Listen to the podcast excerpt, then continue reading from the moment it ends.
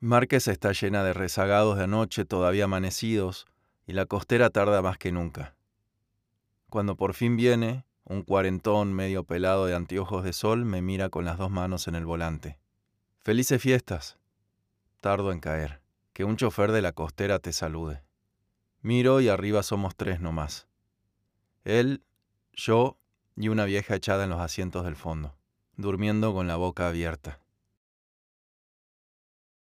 Sil me pone que ya está en lo de la tía, que la vieja hizo fideos, que el negro dijo que iba, pero que al final ni apareció. ¿Y Lío? En casa, se quedó durmiendo. En ese momento levanto la cabeza y veo que en el chalet de enfrente se abre una ventana. Bueno, pásenla bien, le pongo y después saco la bolsa con el tupper y la dejo ahí arriba del estante por si llegara a salir la tipa. Espero un rato, pero nada, ni ella ni la mucama.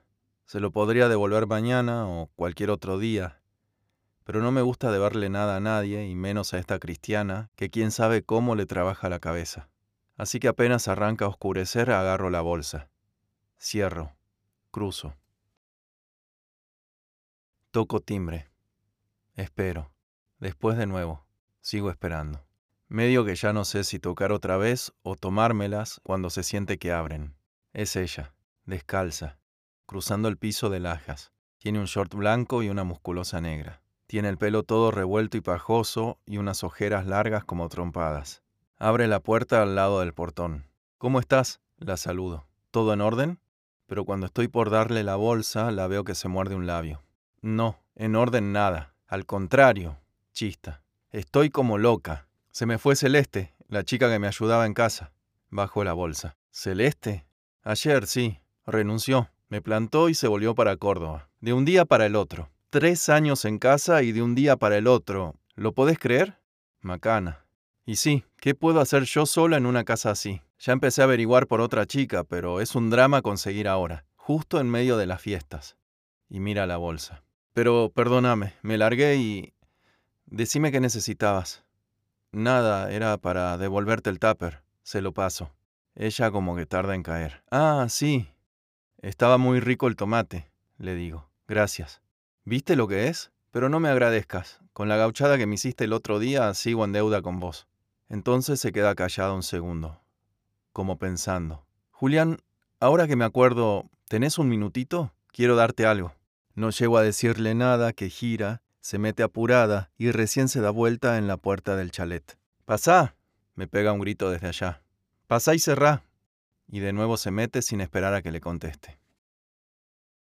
Cuando entro al comedor ya no la veo. Todo oscuro como las otras veces. Julián, venite para la cocina, me dice desde el pasillo. Sigo sin verla, pero sé dónde está la cocina y mientras paso por al lado de las escaleras, escucho en el piso de arriba una tele prendida. Por mirar para arriba me llevo puesto un escalón. Trastabillo. Trago aire como un pescadito. En la puerta de la cocina me quedo. Adentro ella, agachada, revolviendo un mueble.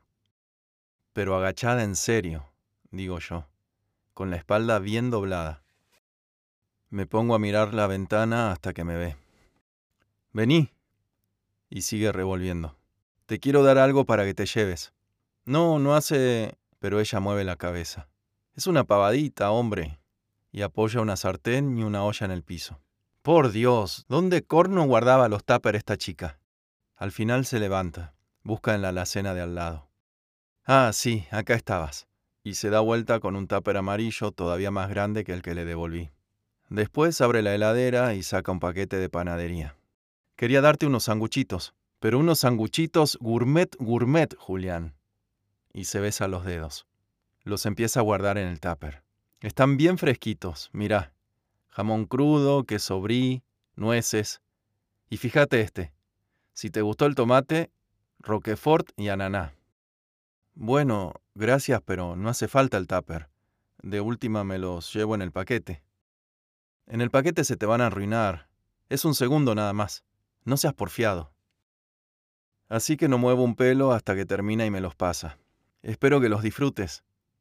Acá los íbamos a terminar tirando y tirar comida es un pecado. ¿No te parece?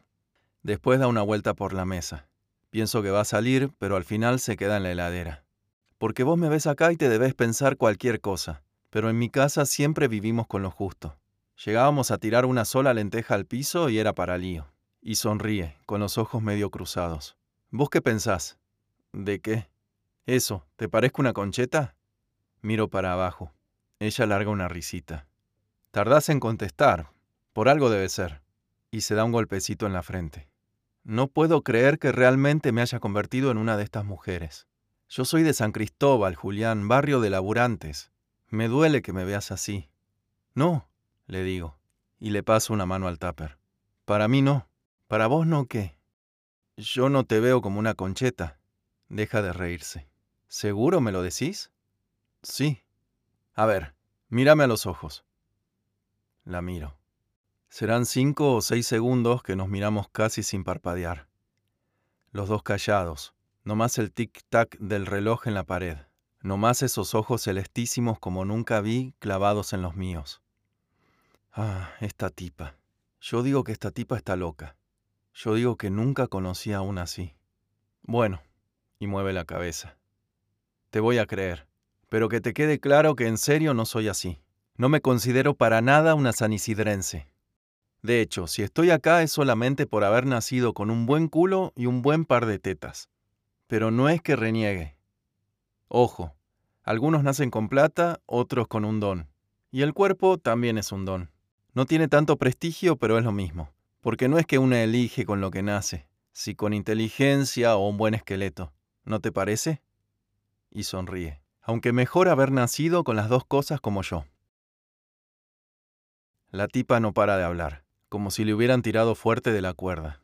Y no sé cómo hacer para decirle que ya me tengo que volver a la garita. Ella entonces como que se da cuenta. Perdona. Y me agarra un brazo. Te debo estar volviendo loco. No, pasa que ya me tengo que volver. Claro. ¿A qué hora termina tu turno? Ahora a las ocho. Lucila mira el reloj colgado en la pared. Pero son menos veinte. Sí, pero mi relevo ya debe estar por... Incluso hoy, que no hay nadie, me interrumpe. Estoy por contestarle, pero me callo cuando la veo que se arrima.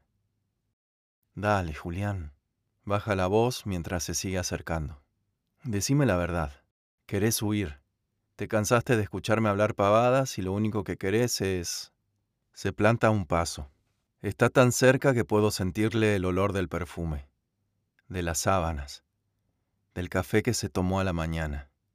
Entonces arrima la boca. A mí, en cambio, me encanta. Me encanta conversar con vos. Tiene los ojos muy apretados de golpe. En serio, y me toca un brazo. Cada vez que conversamos, te juro que me... Cuando levanta una mano me tenso, pero ella, tranquilo, y me corre el cuello de la camisa. Solamente te quiero oler. Y me huele. Siento la punta tibia de su nariz recorriéndome el cuello de abajo para arriba. De arriba para... Sí, tu olor me encanta. Y levanta la cabeza. Por favor, déjame que... Y me da un beso en la mejilla. Atrás, en la heladera, la foto de ella abrazada al marido. Los edificios. El atardecer.